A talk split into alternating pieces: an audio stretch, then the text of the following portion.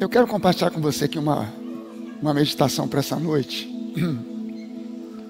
E eu vou ler um texto aqui, um texto aqui para você que muito provavelmente não é exatamente um texto clássico de Natal, que começa aqui em João, Evangelho de João, no capítulo 1. Diz aqui nos primeiros versículos: No princípio era o Verbo,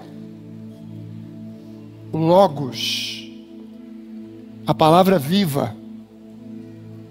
E o Verbo, a palavra viva, o Logos, estava com Deus, e o Verbo, essa palavra viva, era Deus. Ele estava no princípio com Deus, todas as coisas foram feitas por Ele, e sem Ele, nada do que foi feito se fez. A vida estava nele, e a vida era a luz dos homens. A luz resplandece nas trevas, e as trevas não prevaleceram contra ela. Depois eu pulo para o versículo 10, que continua dizendo que agora o Verbo estava no mundo, o Logos, a palavra viva, feita agora em carne, estava no mundo, o mundo foi feito por meio dele, mas o mundo não o conheceu. E se você for consultar esse texto aqui no original, grego, você também pode traduzir essa palavra não conheceu como o mundo não o reconheceu. Ele veio ao mundo, mas o mundo não o reconheceu. Veio para o que era seu e os seus não o receberam. Mas a todos quantos o receberam, deu-lhes o poder, a autoridade, exousia no grego do Novo Testamento, que é uma palavra que significa uma autorização expressa que dá a alguém um direito de exercer autoridade. Deu a essas pessoas que o receberam o poder de serem feitos filhos de Deus, a saber, os que creem no seu nome os quais não nasceram do sangue, nem da vontade da carne, nem da vontade do homem, mas de Deus. E esse Verbo se fez carne e habitou entre nós, cheio de graça e de verdade, e nós vimos a sua glória, glória como do unigênito do Pai. Esse texto, ele, João reconta a história do Gênesis de uma forma muito peculiar, muito diferente. Citando agora Jesus como sendo o centro da criação. A palavra feita em carne e osso, sendo aquele que criou todas as coisas e sem ele nada do que foi feito se fez. Paulo repete isso, escrevendo aos Colossenses no capítulo 3, descrevendo Jesus de uma forma como em nenhum outro lugar da Bíblia aparece, dizendo que tudo, tudo, tudo, tudo, tudo foi criado por Ele, para Ele, por meio dele. Sem Ele, nada do que existe viria a existir. E tudo é sustentado por Ele. Esse Jesus se submeteu, sendo Ele o Criador de tudo e de todas as coisas, Ele agora se submete a se tornar um de nós o Criador se tornando como a criatura, para que nós, as criaturas, nos tornássemos como Ele. Ele vem até nós na forma de um bebê. Jesus poderia ter vindo já na forma de um homem feito. Ele poderia descer numa nuvem, cheio de glória, e ninguém duvidaria que ele era o filho de Deus. Mas ele se submeteu a nascer do ventre de uma mulher, nascer, crescer para se tornar um homem Jesus, ele é uma demonstração de um remanescente. A história bíblica, ela é sempre a história da continuidade de um remanescente. Sempre foi assim. Em toda a história, desde o Gênesis, sempre houve um remanescente. Sempre houve um desvio da crença em Deus, mas alguém era levantado como um remanescente. O mundo se desviou, o pecado de Adão fez com que os seus descendentes se desviassem, mas houve um remanescente, Sete. O filho que veio depois de Caim, de Abel, a partir de Sete, começou-se a adorar a Deus na face da terra. O mundo se desviou mais uma vez, e mais um remanescente foi levantado: Noé. Noé, ele traz junto consigo um remanescente. Mais sete pessoas, sua esposa, seus filhos, suas noras, eles entram naquela arca e começam tudo de novo, a partir de um remanescente. A humanidade se desvia e Deus levanta mais um remanescente, Abraão. E promete a Abraão: Abraão, em você e através de você serão benditas e abençoadas todas as famílias da terra. Mais uma vez o povo começa bem, mas se desvia. Deus levanta um remanescente, Moisés. E Moisés vê aquele povo em escravidão e ninguém mais, no meio daquele povo, que era o povo de Israel, que era o povo de Deus, ninguém mais ali conhecia a Torá, os princípios bíblicos do relacionamento com Deus, os sacrifícios, ninguém mais conhecia nada. Circuncisão, aquele povo estava completamente alienado agora de tudo aquilo que se referia à palavra de Deus. Mas Deus levanta um remanescente, Moisés, e Moisés promove uma libertação. Aquele povo sai com mão poderosa, aquele povo toma posse de uma terra, aquele povo se torna uma nação, mas essa nação se desvia para um lado, se desvia para o outro. E um remanescente, depois de 70 anos de cativeiro, esse povo é levado cativo para a Babilônia, e desse povo, um remanescente, não todo mundo, um remanescente, de cerca de 40 mil pessoas, volta para aquela terra da onde eles foram removidos, para começar tudo de novo e dar sequência ao plano de Deus, dar sequência à aliança, e sempre foi a continuidade acontecendo através de um remanescente. Jesus é o ponto máximo. O povo se desviou, o povo estava, é, é, é os sacerdotes estavam em corrupção, o templo estava corrompido, e Jesus aparece como um remanescente para chamar um remanescente, para que aqueles que creem nele sejam restaurados e tudo agora se faz novo. E nós estamos vendo hoje, nós somos um povo remanescente, remanescente da graça. Ainda há muita gente hoje se desviando da verdade para outros caminhos que remetem à lei, mas Deus levanta um remanescente, um remanescente que entende que só Jesus e mais nada é o que nós precisamos. Não é Jesus mais obras, Jesus mais sacrifícios, Jesus mais esforços, mas é Jesus e tão somente Jesus. Jesus é suficiente. Jesus é suficiente. Em muitas igrejas se fazem ofertas em tom de sacrifício. Traga o seu Isaac, faça o seu sacrifício, faça aquilo que você nem pode fazer, mas sacrifique porque Deus se agrada de sacrifício. Deus se agradou de um único sacrifício em toda a história. No Antigo Testamento, Deus disse: De que me valem os seus sacrifícios? Todos eles para mim são como nada. No tempo em que a lei previa que as pessoas fizessem sacrifícios, Deus dizia: Não me interessa os seus sacrifícios. O único sacrifício que foi capaz de agradar a Deus, e o único sacrifício que ainda hoje agrada a Deus, foi o sacrifício que Jesus fez há dois mil anos atrás, na cruz do Calvário. Jesus nasceu como esse remanescente para trazer para si um povo remanescente. O remanescente significa alguém que revê tudo aquilo que é valioso, precioso, que ficou para trás e recupera aquilo que tem valor. Jesus foi o único bebê na face da terra em toda a história que nasceu para morrer. O nascimento de Jesus, eu não preciso contar a história, todo mundo conhece a história. Não havia lugar para Jesus. E Jesus acaba é, é, é, nascendo numa estrebaria. José vem com Maria, Maria nos últimos dias, nas últimas semanas e dias da sua gravidez, já chegando perto de Belém, ela começa a sentir as dores de parto, E José vai batendo de porta em porta, de estalagem em estalagem, de hotel em hotel, de pousada em pousada, e a cada lugar não havia lugar para Jesus. Todos nós conhecemos essa história. Você acha que isso estava fora do plano de Deus? Jesus poderia ter nascido num Sheraton. Jesus poderia ter nascido num palácio.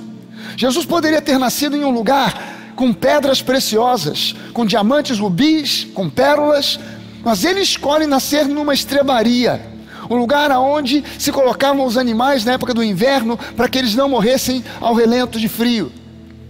E Jesus nasce num lugar desagradável, que não tinha exatamente um, um, um perfume, que não tinha é, um cheiro agradável, cheiro do esterco dos animais. E colocam Jesus num lugar onde nós somos totalmente iludidos quando olhamos para um presépio e pensamos no lugar onde Jesus foi colocado como um bebê. O primeiro presépio foi feito por São Francisco de Assis, ou a, a, Igreja Católica o chama de São Francisco de Assis, mas eu conheço ele mais como Chiquinho.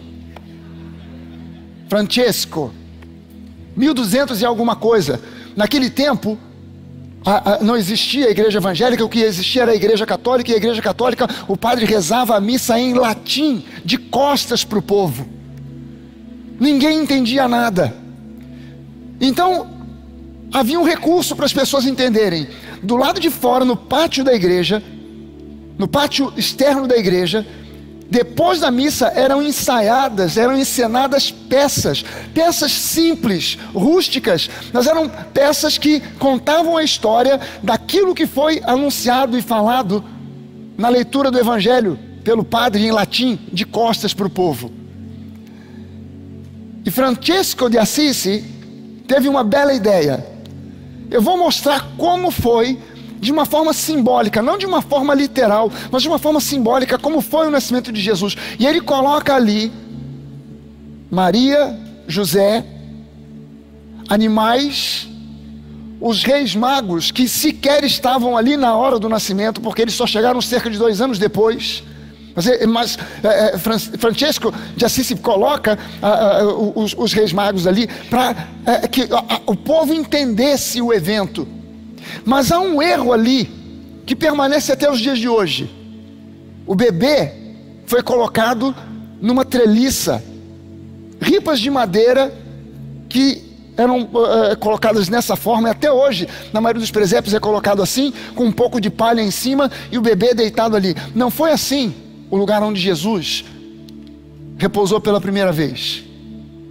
Depois dos, dos braços de Maria, ele foi colocado numa manjedoura, e a manjedoura não é uma treliça com um pouco de palha, é um bloco de pedra escavada. Não era um lugar mais confortável, mas Jesus, o pão da vida, o alimento que dá a vida, é colocado num lugar para comer, próprio para se comer, mangiare, manjedora vem do italiano, vem do latim, mangiare, comer, é, era um lugar, era um bloco de pedra escavada onde se colocava o alimento para os animais, e Jesus é colocado ali, o pão da vida é colocado ali, um lugar, um, um, um objeto que lembrava em tudo na sua aparência o lugar onde mais tarde o seu corpo seria sepultado numa pedra escavada. Jesus é embrulhado em panos de linho, segundo diz as Escrituras, no seu nascimento é colocado numa manjedoura, para que depois, mais tarde, o seu corpo fosse embrulhado em panos de linho e colocado na sepultura. Esse Jesus, no terceiro dia, ele sai de dentro daquela sepultura para trazer para si atrair a si, não simplesmente um povo, mas um remanescente um grupo que recupera a verdade, que se interessa pela verdade, que ama a verdade, que quer se alimentar da verdade, que quer comer do pão da vida. Jesus não veio fundar uma religião, Jesus não veio para estabelecer no nosso coração alguma outra coisa que não fosse Ele mesmo. E hoje nós entendemos a, a, a, a história da igreja é uma história muito ampla, muito extensa, muito cheia de histórias e, e, e, coisas que a gente, quanto mais lê, mais vê detalhes e a gente vê a constante ação de um povo que se desvia e um remanescente que retorna. Um povo que se desvia da verdade e um remanescente que retorna. A reforma foi uma coisa maravilhosa, mas Jesus não morreu para que você tenha Lutero ou Calvino no coração, mas que você tenha a Ele mesmo. Isso é ser parte de um remanescente. É entender que nós não estamos aqui porque queremos uma nova religião ou uma religião qualquer, nós queremos Jesus. Jesus se submete a tudo isso por uma única razão. Por uma única razão. Ele se submete a nascer como uma criança, como um de nós, a ser colocado numa manjedoura, dentro de um estábulo. Ele poderia ter nascido num palácio de pedras preciosas, mas escolheu aquele lugar. Ele escolheu aquele lugar porque ele queria que você entendesse que o Evangelho não é simplesmente ou somente para os poderosos, para os ricos, para os abastados, mas é para todos. Que ele é simples e humilde de coração, e que segui-lo significa seguir a vida, que amá-lo significa amar a vida, amar a verdade e ele fez tudo isso, ele se submeteu a, a, a, nascer num estábulo, ele se submeteu a ser colocado numa manjedoura, num bloco de pedra fria, ele se submeteu a crescer para se tornar um homem, se submeteu a ser rejeitado, preso, crucificado e morto, por um motivo só: por amor profundo, incondicional a mim e a você.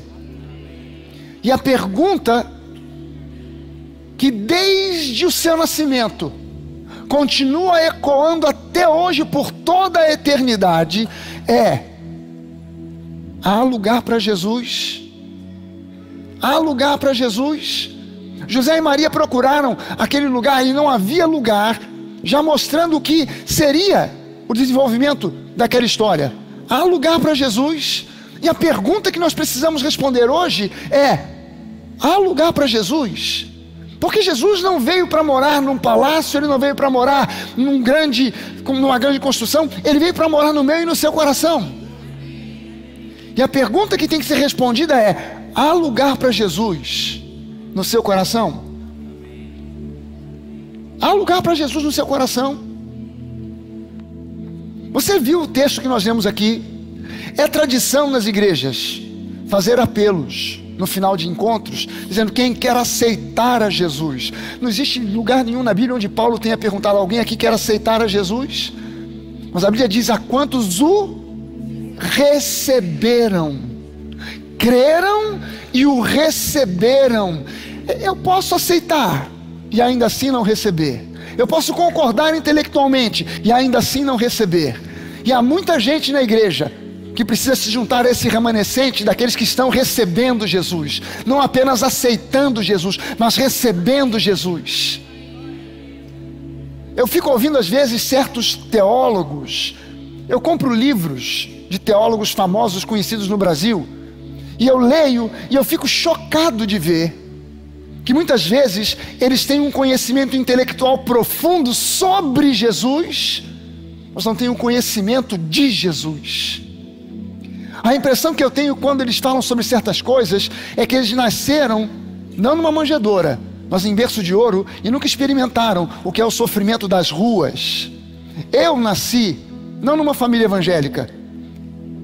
Eu cresci experimentando a maldade do mundo. Eu cresci tendo que aprender a malandragem para sobreviver no meio de um mundo que quer te engolir e te devorar.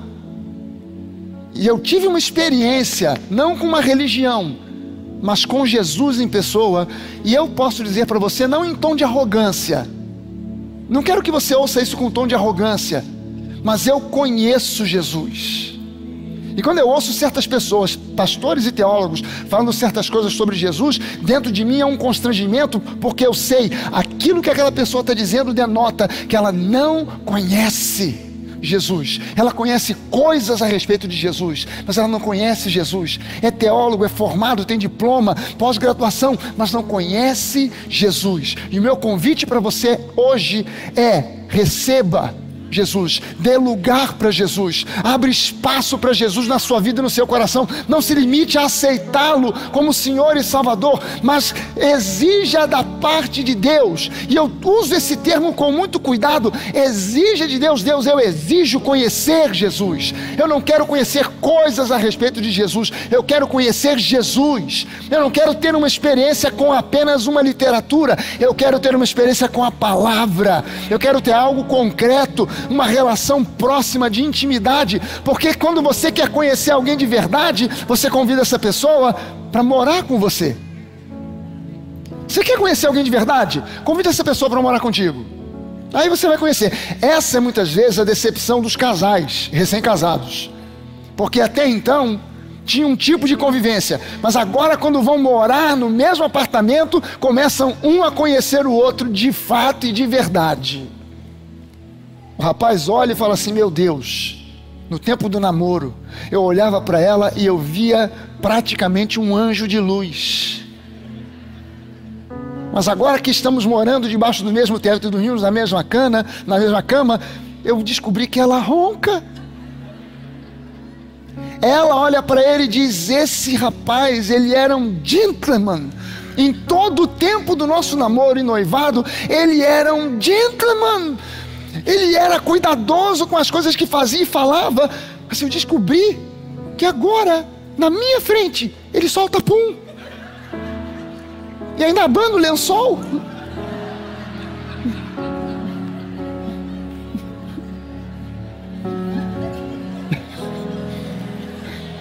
Você quer conhecer alguém de verdade? Convide essa pessoa para morar com você. Você vai começar a conhecer as manias, os gostos, os defeitos, os problemas. Você quer conhecer Jesus de verdade? Faça mais do que aceitá-lo. Convide para que ele esteja achando lugar, um lugar que ele não achou. Lá em Jerusalém, lá em Belém, um lugar que ele não achou em muitas igrejas, mas que ele quer achar no seu coração. Se você hoje, eu quero fazer um apelo aqui.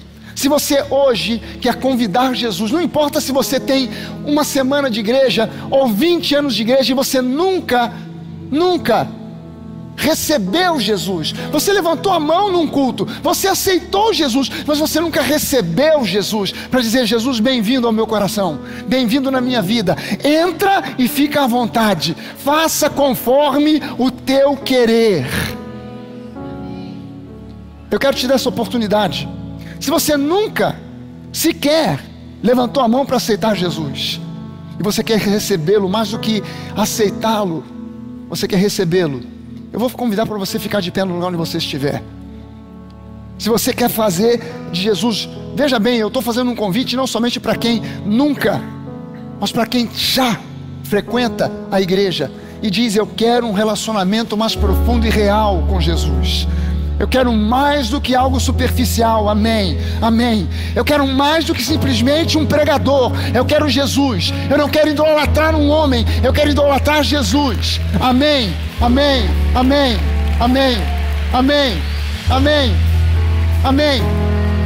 Eu não quero uma religião, eu não quero uma novidade, eu quero Jesus, eu quero a verdade, eu não quero uma ilusão. Eu não quero um conjunto de doutrinas, de mandamentos dizendo faça não faça. Eu quero Jesus. Aleluia. Você deve ter recebido nas suas mãos aqueles elementos que compõem a ceia do Senhor. Vamos todos ficar de pé.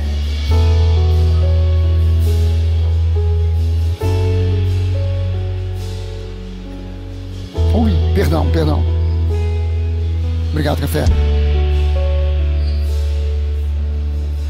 Querer segurar papel e, e, e cálice tudo ao mesmo tempo.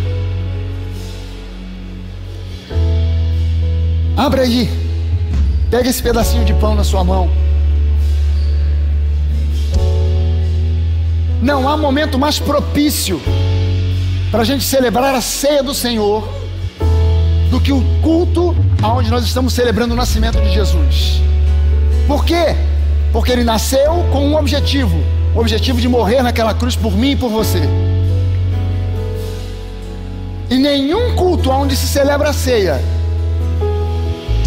está bem estabelecido se nós não caminharmos em direção à ressurreição.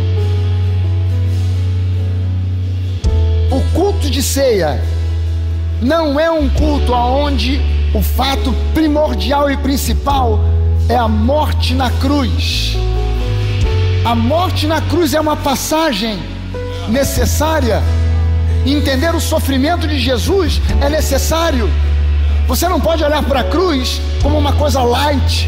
Você não pode olhar para a cruz e simplesmente dizer: caramba, é a cruz. Não, a cruz é um lugar duro, de sofrimento extremo, é um lugar de morte, é uma rude cruz de madeira onde Jesus foi pregado, aonde ele sangrou cruelmente até morrer por mim e por você, pelo meu e pelo seu pecado.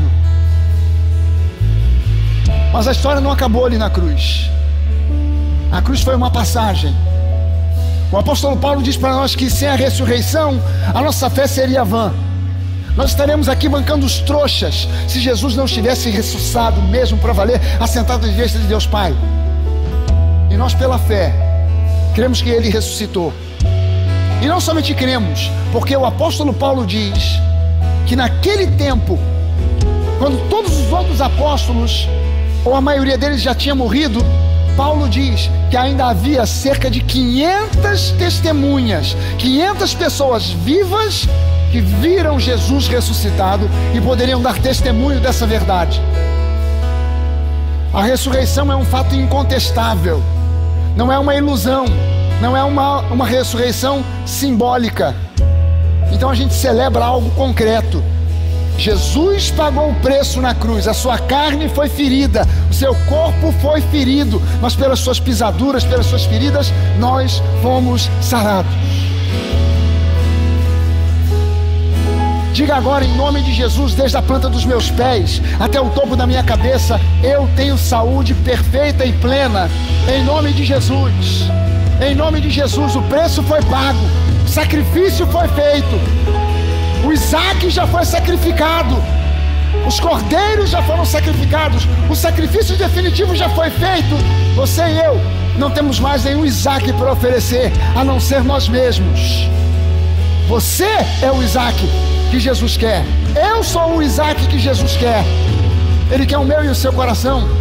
Ele quer que você olhe para esse pequeno pedaço de pão e diga: Eu reconheço nesse pequeno pedaço de pão o símbolo de um sacrifício que foi feito para que eu tenha saúde plena. Em nome de Jesus. Vamos comer do pão. Você pode abrir no cálice. cálice é onde a gente tem esse pouquinho de suco de uva ou um pouquinho de vinho. Esse cálice ele diz que o sangue foi derramado, o sacrifício foi completo.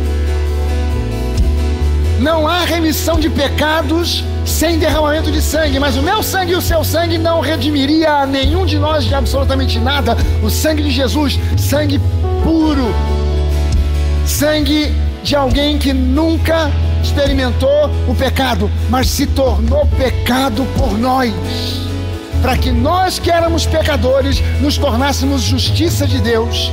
Quando eu olho para esse cálice, eu me lembro de tudo isso e eu celebro. Eu celebro. Eu levanto a minha voz, eu levanto pelo menos uma das minhas mãos e eu digo: Jesus, muito obrigado, aleluia. Obrigado, Jesus. Beba desse cálice agora